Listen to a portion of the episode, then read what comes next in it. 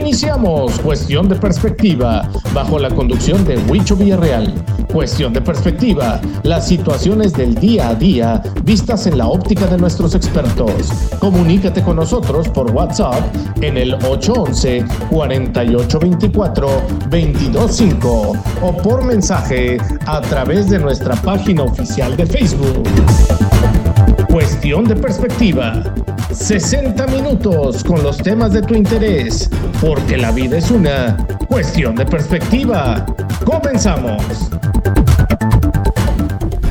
¿Qué tal? Buenas tardes, yo soy Huicho Villarreal y me da mucho gusto saludarles el día de hoy, 10 de diciembre, en punto de las 6 de la tarde, con, con bueno, pues ya siendo jueves, este, ya casi fin de semana y luego 10 de diciembre, ya viene el Día de la Virgen y, y bueno, para todos los que seguimos esta tradición, pues va a ser un año diferente, pero, pero creo que desde casa podemos hacer nuestras oraciones y, rendirle homenaje, ¿no? El día de hoy tenemos un tema bien interesante porque aunque estaba planeado un tema diferente, se viene esto este, que es aún mejor eh, estamos acompañados de dos personas que ya voy a presentar. El tema es el neurodesarrollo infantil y, y, estamos con la directora Abigail Ramírez, directora del Instituto... Dime, dime. Es el Instituto Senderos de Neurodesarrollo Infantil. Excelente. Entonces, vamos a platicar un poco de este tema. También nos acompaña Adolfo Leal. ¿Cómo estás, compadre? Muy bien, muchas gracias por la invitación. Aquí estamos de nuevo contigo. Excelente, muy amable. Abigail, bueno, pues Abigail Ramírez, muchas gracias por venir. Este, ¿cómo te sientes? ¿Cómo estás el día de hoy? Muy bien, muchas gracias igualmente por la invitación y pues súper contenta, ¿no? De poder compartir con ustedes eh, pues esta información sobre, sí. sobre temas de autismo y neurodesarrollo. Y fíjate, algo que nos llamaba la atención y ahorita decía Adolfo, ¿Por qué Abigail? Ahora sí, compadre. Ay, caray. bueno, empecemos, Abigail. Platícanos de ti. Este, ¿quién eres? pues mira, eh, soy licenciada en nutrición. Eh, actualmente, pues bueno, soy directora y fundadora del Instituto Senderos del Neurodesarrollo Infantil. Eh, y pues bueno, esa soy. Muy bien. Muy bien. ¿Cuánto tiempo tienes ahí este, como directora de, de, este centro? Mira, como directora de ese centro en específico, vamos para dos años. Ok. Y, y en esos dos años, antes, ¿tú tenías alguna preparación de esto? O, o, bueno, no preparación, ¿tenías algo? ¿Era un sueño para ti esto? ¿O por qué lo logras? Sí, en realidad, este pues ahora sí que les voy a contar, ¿no? Un poco Platícanos, de cómo, sí. cómo comenzó esta historia, este, esta meta, ¿no? Que me puse. Eh, todo comenzó, de hecho, cuando yo era estudiante. De, yo soy licenciada en nutrición. Uh -huh. eh, egresé hace ocho años. Eh, bueno, no, hace siete años. Y cuando yo estaba haciendo mi servicio social, me toca eh, el atender a una clínica de, bueno, a pacientes adultos con autismo. Entonces yo fue como que, bueno, ok, o sea, va a ser como un reto para mí porque pues en realidad yo no había, ahora sí que atendido, ¿no? Adultos con autismo. Este, entonces, eh, pues ya comienzo y pues ahora sí que me empecé a documentar y todo, ¿no? Entonces hasta que ya llego, llega el día en que me dicen, bueno, ya vas a comenzar. Y pues se presentan varios casos donde me marcaron. Uno de ellos fue, este, pues un paciente en particular, ¿no? De, todavía me acuerdo de que 27 años, con súper trastorno de la digestión, este problema conductual, por lo mismo en cuanto no tenía autismo para esto, eh, no, no, sabía comunicarse, había problema por ahí de agresividad con la familia y todo, ¿no? Entonces, este, intervengo en temas de nutrición y resulta que le va súper bien, ¿no? Entonces, eh, su tema de, de, problemas de digestión eh, de toda la vida, en 15 días de que se regulan. Entonces, eso conlleva a una regulación conductual y pues está todo. Entonces toda la familia súper agradecida y fue donde dije de que, wow, o sea, qué mejor que cambiar vidas, no nada más por el hecho de hacerte cambiar tu forma de, no sé, de, alimentación, de estilo de vida, sino pues ahora sí que ya cambiar completamente la vida de una familia, ¿no? Entonces, este, pues ya, desde ahí dije, no, pues creo que es por aquí, ¿no? Entonces, de ahí parto a, a una certificación, este, que se llama certificación de nutrición LINCA, que va enfocado a eso, ¿no? Tratamientos eh, en temas de digestión, alergias y eh, en pacientes con autismo, desfases en el neurodesarrollo. Y pues ahora sí que de ahí me surge esta idea donde empiezo a ver esa necesidad en mis pacientes con autismo de, de que pues no solamente es la terapia, ¿no? O sea, es la terapia, es la alimentación, es el, el área médica de, no sé, de, es un todo. Y empiezo a comenzar a observar esas necesidades. Y luego, cuando tú optas por, por hacer este instituto, este, ¿fue sola, fue acompañada? ¿De quién, de quién echaste mano? ¿Cómo le hiciste? Pues, pues bueno, o sea, fue sola, pero pues acompañada de mi familia. En realidad la familia siempre eh, está ahí para apoyarte y, yo creo que fue lo que me dio mucha fuerza. Este, pero pues sí, o sea, en base a eso yo, yo observo que mis pacientes necesitan eh, esta parte de que las mamás se trasladaban a un lugar para terapias de lenguaje, se trasladaban a otro lugar para eh, cuestión conductual, eh, con el neurólogo, con, con, nutrición, conmigo. Entonces lo que yo hago es de que, y veo cómo cambia su vida de solamente dedicándosela a, sus hijos. Entonces, que así está, está bien, ¿no? Y, y, así debe de ser, pero pues yo creo que encontré la forma, busqué la forma de cómo juntar toda esta parte de, de que, lo, que, ellos necesitan para su y hacerlo su segunda casa sí. y no su tercera quinta sexta sí. casa sí ahora sí este hacer toda esa intervención pues integral ¿no? entonces pero pues ahora sí que las fuerzas pues las da la familia sí y, y por ejemplo ¿cuándo empiezas tú a decir necesito de tal persona, de tal persona, este especialista, este otro. ¿Cómo se formó? Sí. Pues, pues es un análisis, ¿no? Al final, este, primero identificas la, la necesidad o el objetivo al que, al que estás dirigiendo tu, tu servicio y en base a eso, pues ya analizas de que, ok, bueno, este, voy a cubrir estas áreas en, en este instituto, eh, pues necesito a la fisioterapeuta, a la enfermera, a, los terapeutas este, enfocados en esta área, en esta área.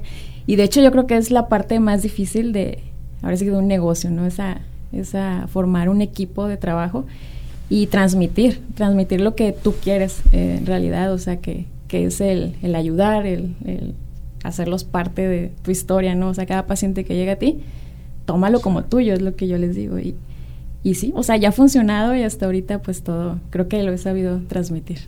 Eso. Sí, sí, sí, sí. Oye, pues este, de, de entrada me, me, me, quedo con su, tu caso de éxito. Platicamos hace rato con ella y decíamos, bueno, muchos negocios nacen a través de un caso, de, un primer caso de éxito, lo tienen y luego buscan cómo empezar a replicarlo y veo que pues fue, fue tu caso también, ¿verdad?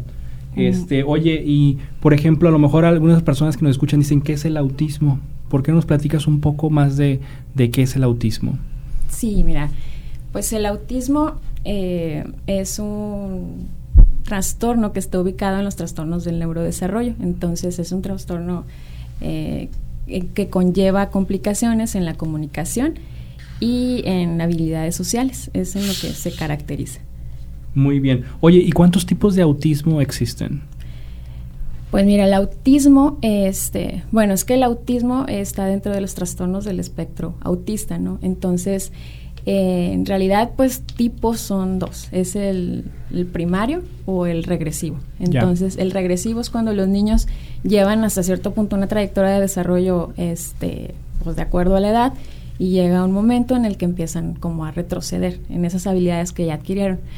Y el otro tipo es el primario, que son niños que desde los, bueno, en realidad desde que nacen y van creciendo mes con mes, pues se va viendo como cierto desfase en el neurodesarrollo. A lo mejor cuando llegan a un año, pues no, no voltean por su, cuando les hablas por su nombre o así. Entonces, en realidad son esos dos tipos eh, hasta cierto punto, ¿no? Pero el autismo como tal, pues es bien diverso, o sea, yo creo que no hay ningún niño con autismo igual a otro, o sea, es, es, muy, muy... Ahorita platicabas de esas, esas señales o indicadores que te ayudan a determinar que un niño puede tener autismo o algún tipo de trastorno. ¿Podrías platicar un poco más de esos síntomas que podrían los papás estar este, pendientes o determinar que su hijo pudiera llegar a tener? ¿Y desde qué edad estaría muy bien?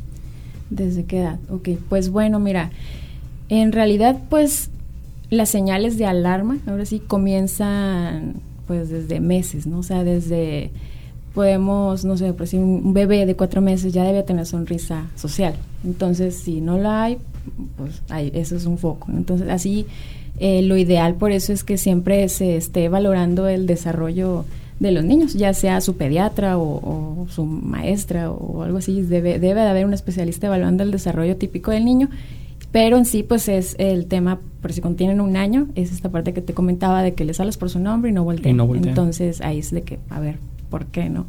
Eh, así a, los 18 meses pues no hay, igual juegan de una forma atípica con los juguetes, esa es otra, eh, por decir les das un carrito a un niño y, en lugar de usarlo de forma común, eh, lo voltea y juega con las rueditas, ¿no? O eh, son, no hay esa, ese interés social por otros niños, eh, su comunicación no te ven a, a, los ojos, es así como muy característico de que no te voltean a ver, tú les hablas y ellos mm, perdidos, ¿no? Entonces, pues esas son como las señales más características en, niños Yo creo pequeños. Que es importante porque muchas veces puedes no saber que, cuáles son las señales, pero algunas otras también podemos pensar, oye, pues sí tiene algunas, pero también tiene cosas, este, el niño sí habla, pero aletea las manos, pero sí habla. Yo creo que lo indicado es que lo lleven a este tipo de institutos, este, o lugares donde te puedan asesorar más, ¿no? Porque porque son, son muchas cosas que te van a decir si lo tiene o no lo tiene. Y nosotros que no estamos, o sea, nosotros como eh, personas normales que no conocemos del tema, pues a, la menor inquietud, al menor consejo, a mí me tocó con mi hijo que una tía me decía, oye, ¿sabes qué? Es que yo veo ciertas cosas. No quiere decir que tenga o no tenga, pero mejor descarta o mejor que te orienten. Ah, bueno, y fui a un, a un centro y ahí nos fueron dando información. Entonces yo creo que este tipo de lugares también te ayudan a esto o lo haces solamente cuando ya está diagnosticado. ¿Cómo lo hacen en el instituto que tú representas? Sí, no, mira, en nuestro instituto es la nuestro objetivo principal es la el diagnóstico temprano y la intervención oportuna. Este porque entre más temprano lo intervengan pues va o sea es muy muy puedes avanzar más. es, más rápido en la integración. Es más fácil que el niño pueda desarrollar una trayectoria de acuerdo o típica no de acuerdo a a los otros niños. Entonces, sí, lo que hacemos es la detección. De hecho, si, si ven que sus niños no llevan a lo mejor el desarrollo de su hermanito o detectan donde algo no está como de acuerdo a la edad, pues sí, lo, lo, primero es realizar una evaluación del desarrollo para revisar las áreas de su, de su desarrollo. Ahí ya revisamos la edad maduracional en la que se encuentra, si va de acuerdo a su edad cronológica y si hay algún desfase como muy significativo en alguna área como comunicación o algo así, ya lo pasamos a un screening de, autismo, que es este, se llama MCHAT.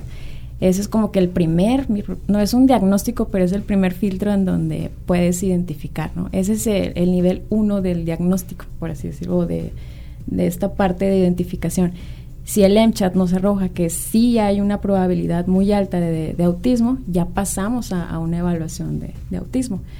Eh, ahorita lo, lo, pues lo que se está estandarizado y, está avalado a nivel mundial es la prueba A22 es con la que es la que nosotros aplicamos este junto con un perfil de desarrollo que es más completo a, la primera evaluación.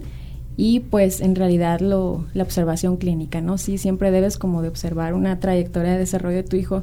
No sé bueno al menos nosotros pedimos videos en base a a ver cómo estuvo en su cumpleaños de un año, o sea, cómo se pone cuando va a dormir, qué, qué está pasando en casa y se observa, se observa ah, de forma clínica, se hace un cuestionario a los papás y se evalúa al niño, ¿no? En base a todo eso ya nosotros pues diagnosticamos si es autismo o no, porque a veces no necesariamente tiene que ser autismo, o sea, puede que sea solamente un desfase en el neurodesarrollo y se interviene a tiempo y súper bien, o sea, el niño... ¿Esa, intervención también la hacen ahí en tus centros centros? Sí, sí, ya que lo diagnosticamos, pasamos a intervención, ¿no? Entonces, nosotros intervenimos de forma integral, este, manejamos eh, la terapia de lenguaje y comunicación, cognición, habilidades de independencia, habilidades sociales, motricidad fina y gruesa, fisioterapia y nutrición.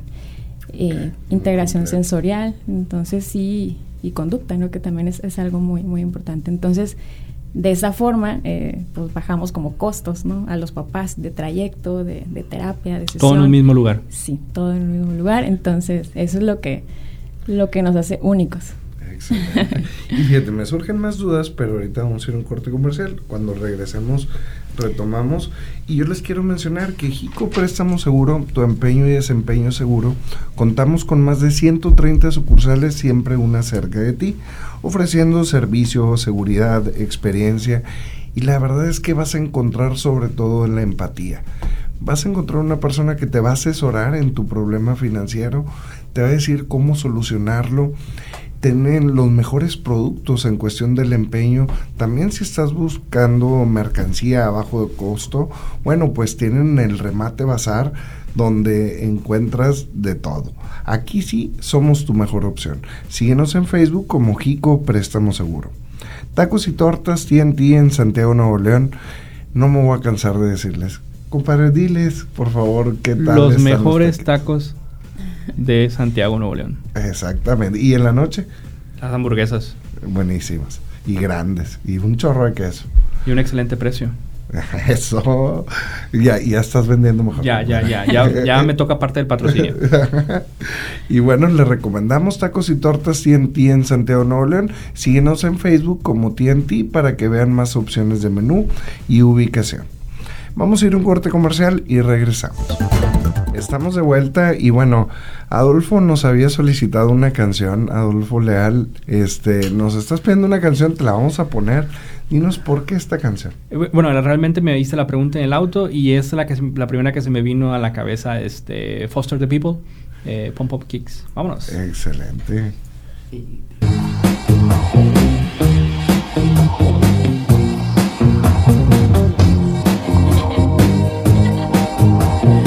por aquí. Y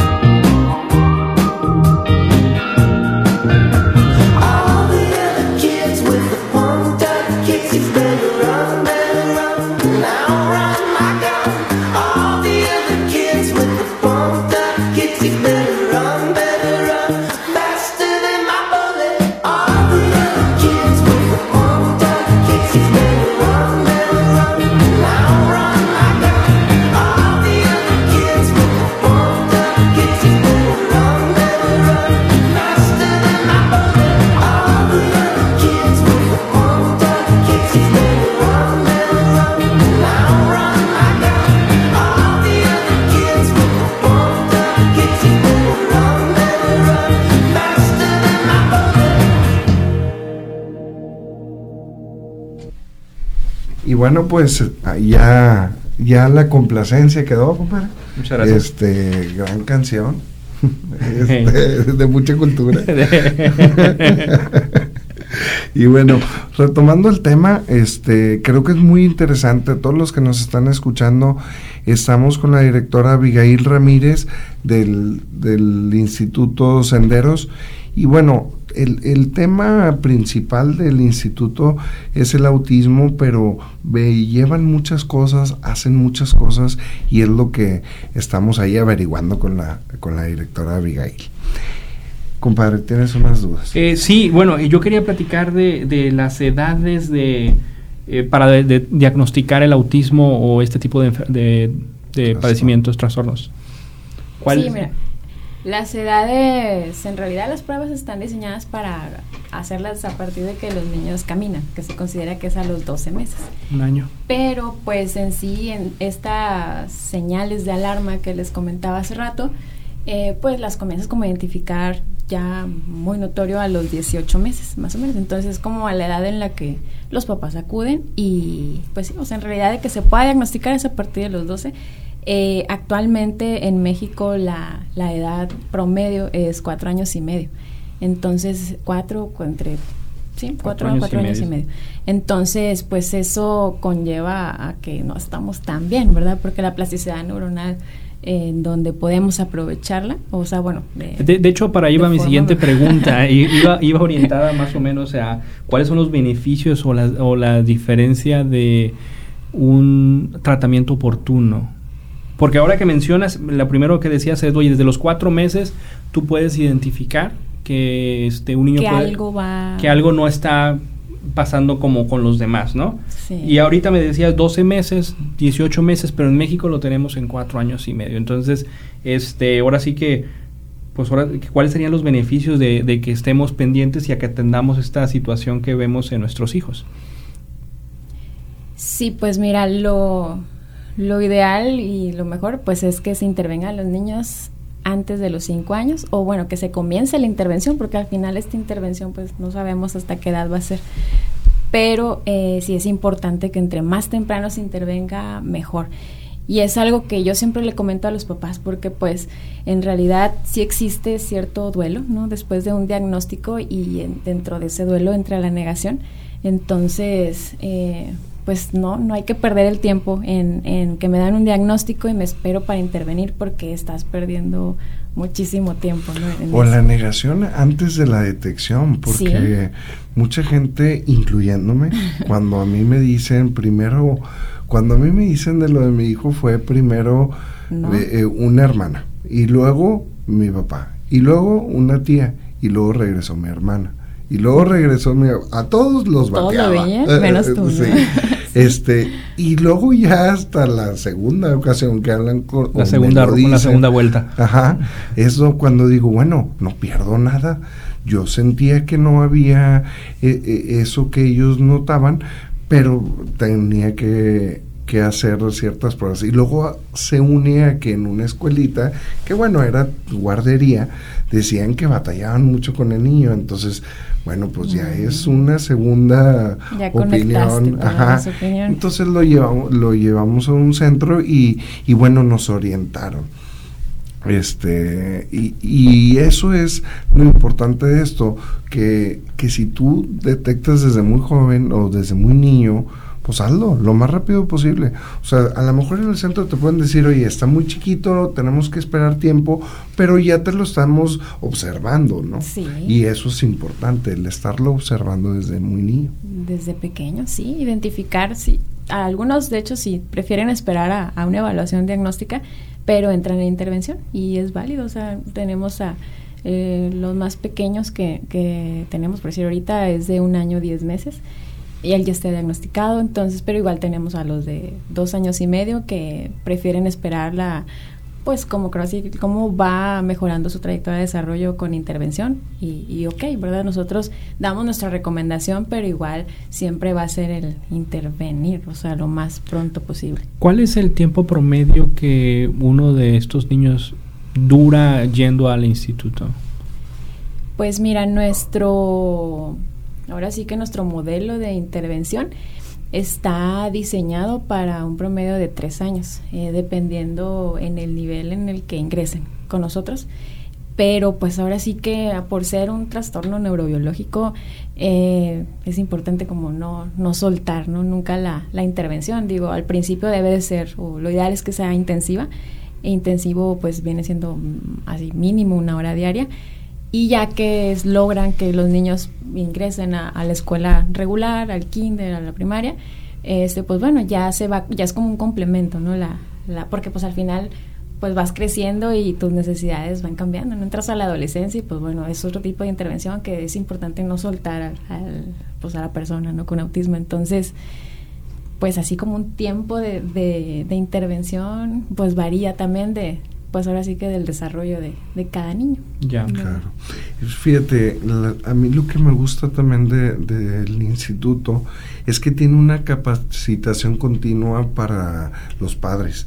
Y es que nunca vamos a saber cómo debemos, si no sabemos a un niño que no tiene este trastorno, no sabemos cómo criarlo, cómo ayudarle para que, para que crezca bien. Y bueno, imagínate un niño con trastorno. Entonces, esto de la capacitación, eh, ¿cómo les va a ustedes? Sí, es, de hecho es el, de lo más importante que considero yo porque pues al final el papá es el mejor terapeuta, ¿no? Para cada niño y por lo tanto deben de estar capacitados para saber qué hacer, cómo reaccionar ante una crisis, ante un comportamiento inadecuado o adecuado, o sea, en qué momento voy a premiar, en qué momento voy a fortalecer la conducta, no la voy a fortalecer. Entonces, este, pues sí, ofrecemos esa capacitación continua para padres. Ahorita por este tema de, del COVID es a distancia y pues constantemente estamos eh, dando temas de neurodesarrollo y autismo en donde pues vamos fortaleciendo a, a la familia, ¿no? Y a que conozca, sepa que, hay en casa y cómo, cómo pues, sobrellevar este diagnóstico en, en, un entorno familiar, porque pues no es nada más mi hijo con autismo, o sea, a veces pues por lo general hay más hermanitos y no, no se pueden enfocar solamente en el niño con autismo, entonces también hay que enseñar a la familia o a los hermanos, eh, pues qué pasa, ¿no? ¿Qué pasa dentro de, de este círculo familiar? Y es algo en donde nosotros, este, pues también tratamos de, de intervenir. Mm, no es eh, como nuestro fuerte en tema, porque es más el tema de del desarrollo de la intervención en el niño, y, pero sí, sí nos enfocamos en fortalecer ahora sí que a los papás en, en estos temas, porque sí es bien, bien, informa bien importante que estén pues informados, documentados, eh, actualizados. En, y este que apoyen su mismo desarrollo, así como lo está haciendo el instituto, pues también en su casa, ¿verdad? Porque luego se va el niño y no, no recibe ayuda en su casa, pues sí, de hecho, sí, sí es algo que que es parte de nuestra metodología de intervención, es terapeuta, niños, padres, porque no podemos estar sin, sin ninguno de ellos, ¿no? Sea, el terapeuta con el paciente, si el papá no está, mamá no está, o sea, dentro de, de este canal de intervención, pues no es la misma trayectoria de desarrollo a cuando los papás sí, sí forman parte del equipo. Entonces, pues sí buscamos siempre eso y de hecho lo obtenemos de todos los papás que, que están con nosotros, pero sí, sí es muy importante que, que estén dentro del mismo canal y pues que entre todos salgamos adelante, nos saquemos adelante al paciente. Excelente. Fíjate, algo que me llamaba la atención cuando recién comenzamos el programa era lo de la alimentación, porque tú eres de nutrición, licenciada, y, y bueno, eh, ¿qué tan importante se está haciendo este papel en, en, las, en el desarrollo este del Instituto Senderos? Sí, mira, eh, de hecho el enfoque que, que manejamos ahí en el área de nutrición infantil es muy particular porque en realidad eh, de ahí viene todo. Yo les comento a los papás, no solamente por tener autismo, o sea, hay que hacer una dieta especial. en realidad, este, eh, estuvo un poco como de moda la dieta libre de gluten y caseína.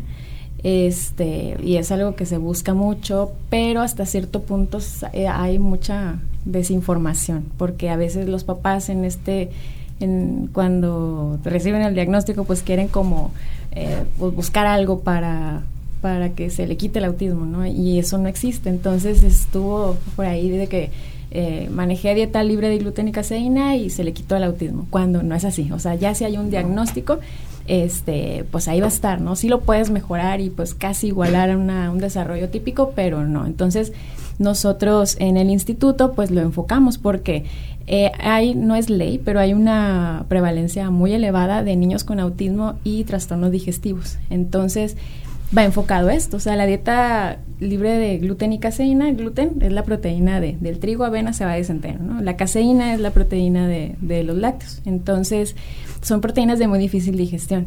Entonces, si son pacientitos muy alérgicos y con estreñimientos severos, porque tengo pacientes de que, oye, es que va cada 15 días al baño, entonces, y pues por el hecho de que tiene autismo no se comunica, entonces pues ahí viene un trastorno conductual, donde, oye, tengo dolor, eh, no puedo ir, no te puedo decir, me duele, pues ¿qué hago? Mm, me autoagredo, te agredo a ti, este, entonces viene por ahí un, problema conductual que muchas veces pues no se toma en cuenta, entonces nada más se centra en la terapia cuando de que la terapia no funciona, pues no, sí funciona, pero pues el niño está enfocado en su dolor o está enfocado en, y, pues no te puede, no se puede como concentrar en esa terapia. Entonces nosotros partimos de, de, una intervención nutricional, que esto debe de ir enfocado a todos los niños. Es cuando les digo, o sea, no es nada más porque el hijo tenga autismo, o sea, todos los niños, de hecho todos debemos de comer bien, o sea, cuidar nuestra alimentación, porque pues al final intestino está conectado no, con el cerebro. la porque tanto Adolfo como yo no estamos con así que todos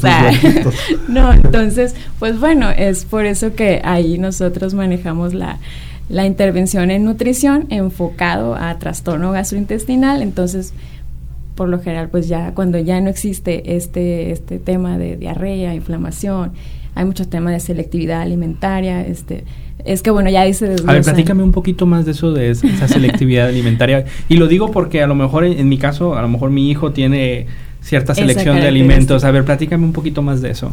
Sí, mira, también es aquí prevalencia, ¿no? De entre un 45 85% de personas con autismo tienen trastornos sensoriales. Este, entonces, ya sea hiposensibilidad o hipersensibilidad. Entonces, de ahí se deriva el, la selectividad alimentaria en, en, general, ¿no? O sea, hay pacientes de que, no sé, uno, por ejemplo, de que hoy solamente come tostadas y ya, o sea, nada. Nada más tostadas y galletas saladas. Y le das cualquier cosa y me la viene. Tengo otro de que, oye, come pura, este, tengo un pacientito de que son puras galletas choquis en especial. bueno, ya dije la marca. y leche, así, y sacaba litros de leche. Entonces, este, no come nada más. Entonces, desde ahí es donde, a ver, son alimentos de difícil digestión, en exceso, no, bueno, claro que las galletas no te nutren para nada. Eh, hay, hay prevalencias ahí en, en intolerancias alimentarias, se le llama, entonces no, no son alergias en sí, son intolerancias donde me viene esta, este trastorno digestivo y pues de ahí me conlleva una conducta. Entonces, este, es que todo va encaminado de la mano. O sea, la selectividad en sí viene más por ese trastorno sensorial. Entonces, lo que tenemos que hacer pues es ayudar a, primero que nada a esta parte sensorial, ¿no? O sea, por decir, a veces en un inicio no le damos la importancia a cuando los niños están pasando de la lactancia o, cuando pasamos a la lactación, entonces este no le damos la importancia a esas partes de que, el niño mm, se ensucie, por decir, o que él coma y, toda esa parte sensorial a veces la dejamos a un lado. Entonces, cuando no, es parte del desarrollo del niño. Entonces, a veces esos niños que se cuidaron demasiado, que siempre se les dio, que pues llega un momento en que no quieren ensuciarse y de ahí viene que no, no me des nada en puré, no me quiero ensuciar, no quiero probar eso, entonces ya hay cierta limitación. Entonces, por eso es importante como desde un inicio, o sea, partir con un desarrollo, o sea, bueno, eh, eh, enfocarlos a esta parte sensorial. Que o sea, dejarlos que cuando estén comiendo de chiquitos se ensucien, experimenten. Es parte de es, bueno, de ahí viene mucho este tema niño típico también, o sea, de que no quieren verduras, ¿por qué? Porque son suaves, porque siempre me diste todo empanizado, y porque, o sea, viene como un, protocolo ahí de, de gustos, ¿no? Entonces, en estos niños, pues es muy característico la selectividad, o sea, los niños son muy, o sea, su, su alimentación es muy limitada. ¿Y cómo lo cambias? ¿Cómo, cómo llevas a un niño que a los cuatro o cinco años dice, yo no como más que esto? a que rompa ese...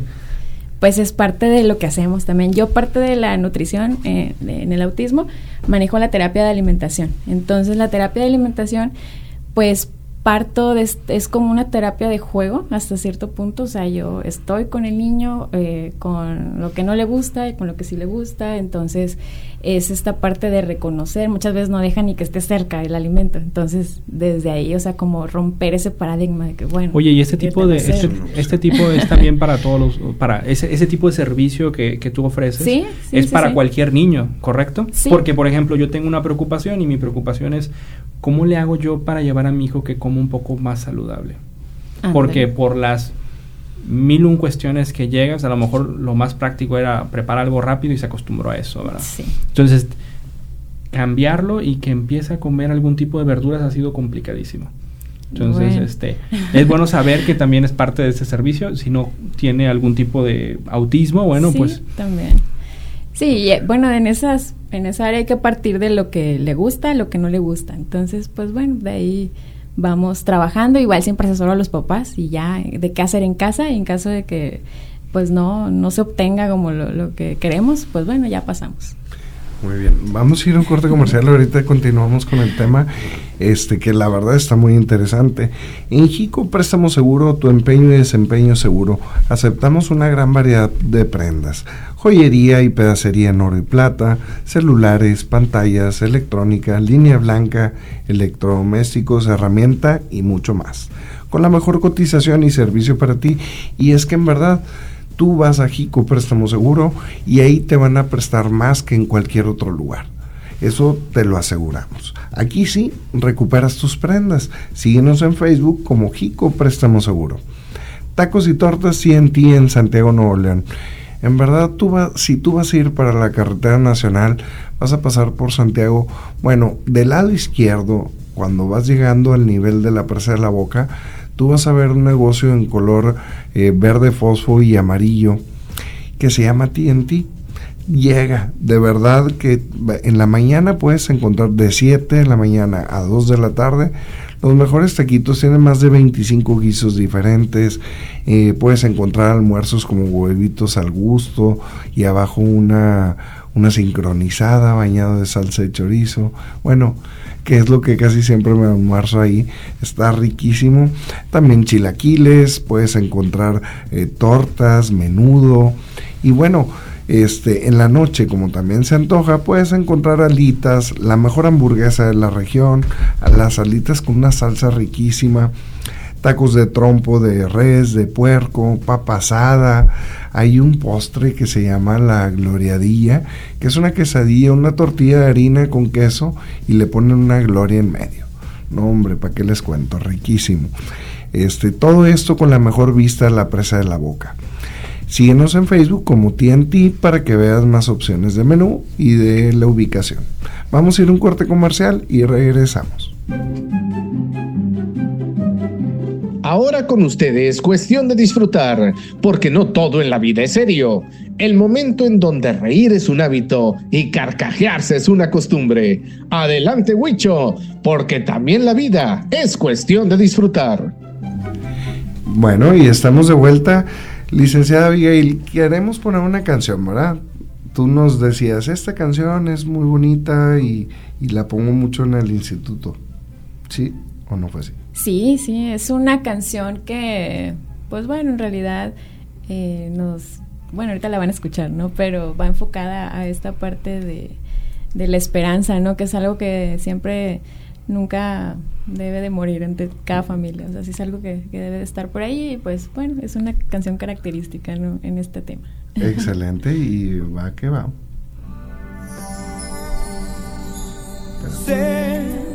Que hay en tus ojos con solo mirar que estás cansado de andar y de andar y caminar girando siempre en un lugar. Sé que las ventanas se pueden abrir, cambiar el aire de ti, te ayudarás. Vale la pena una vez más saber que se puede, querer que se pueda, quitarse los miedos, sacarlos afuera, pintarse la cara, color esperanza, tentar al futuro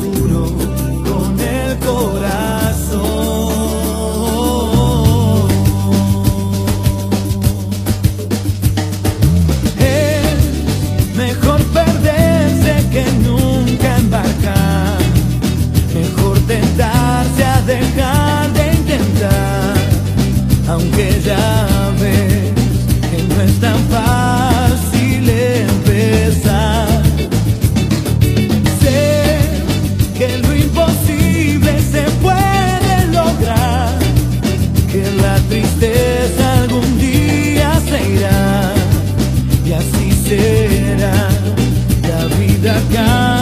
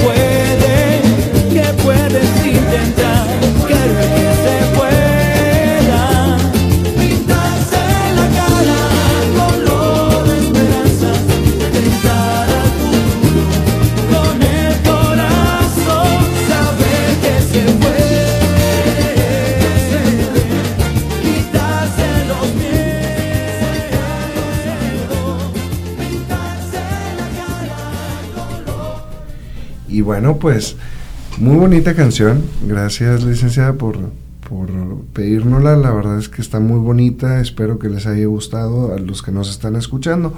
Y bueno, para retomar el tema, este, me gustaría preguntarte, en el instituto, ¿qué edades tienen? O sea, tus pacientes tienes desde, nos decías, desde un año, diez meses. Sí. El más chiquito.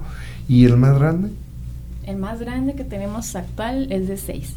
De seis años. Seis años. Sí, pues nos centramos en la intervención temprana. Entonces, pues sí, los niños son pequeños, la mayoría. Muy bien, oye, este, yo quería platicar de los factores de riesgo que conllevan a que tu hijo des- desarrolle o tenga este trastorno. Sí, mira, pues hasta ahorita así como tal no, no hay mucha información sobre eso. De hecho, así como no hay evidencia científica, Y- lo que... La pregunta venía porque en, en redes sociales, en Facebook, ves todos esos movimientos antivacunas donde achacan y se dedican a desprestigiar y todo ese tipo de cosas. Dicen, no, las Sí. vacunas generan autismo.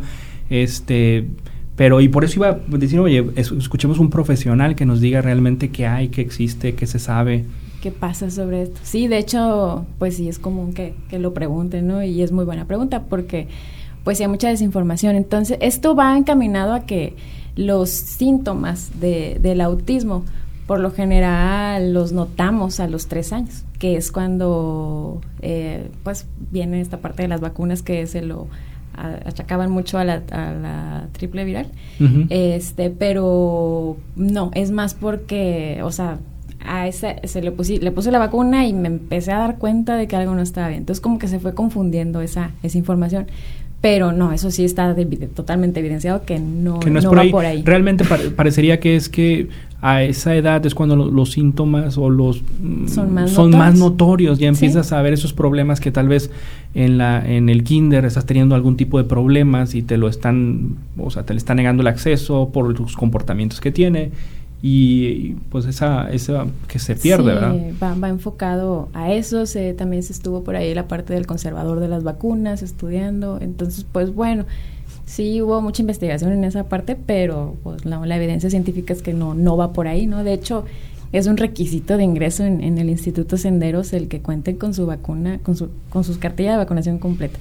Eh, porque pues sí, no, no eso no, no tiene nada que ver, ¿no? Lo que lo que está, lo que se relaciona actualmente eh, y lo que tiene más carga es la, el factor de genético.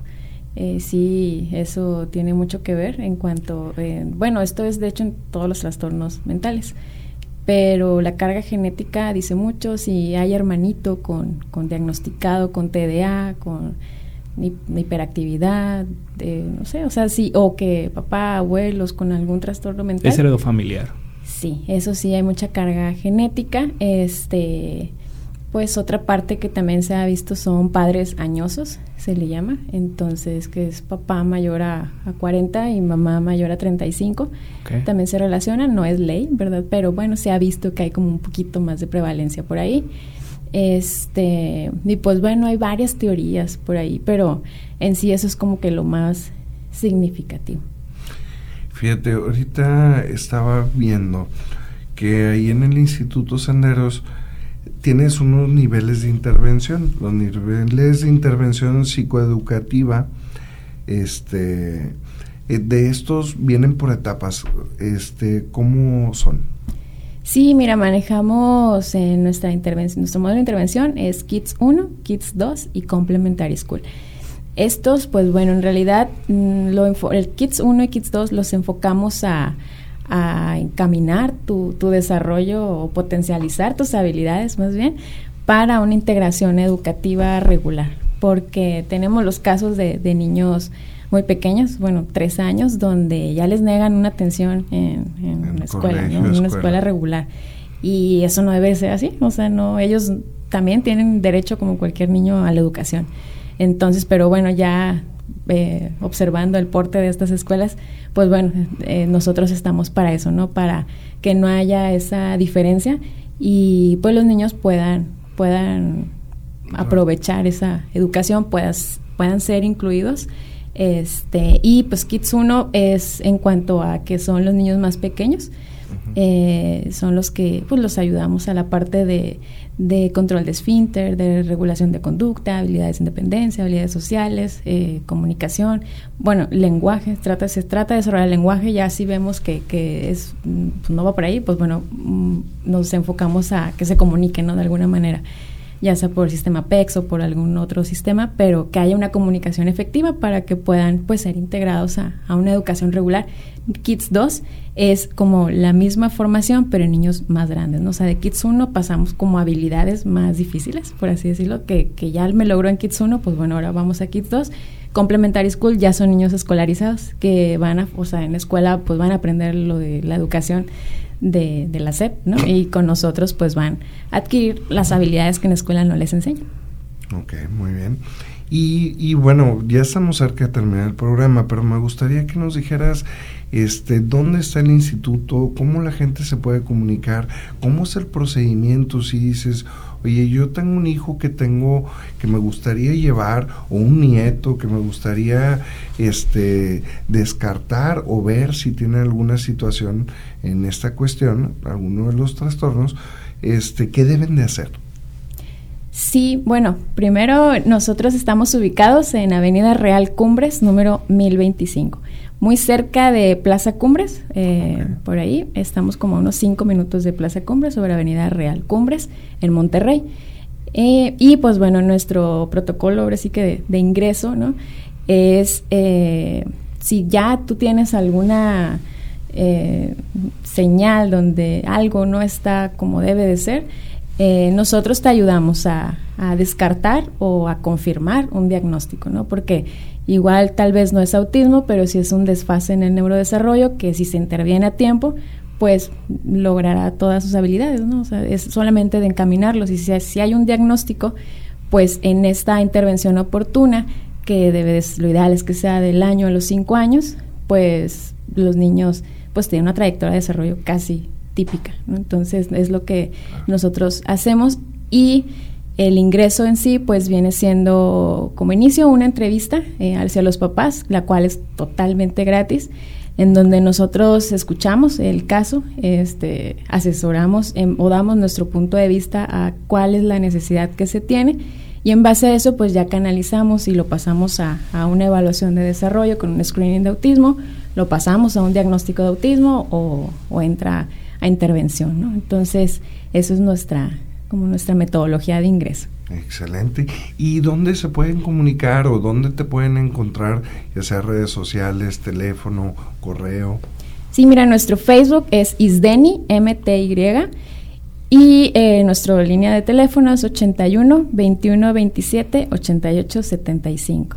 Ahí pueden comunicarse. ¿Nos puedes repetir tanto el Sí, claro. Facebook como el teléfono? El Facebook es Isdeni, MTY, y nuestro teléfono es 81 21 27 88 75.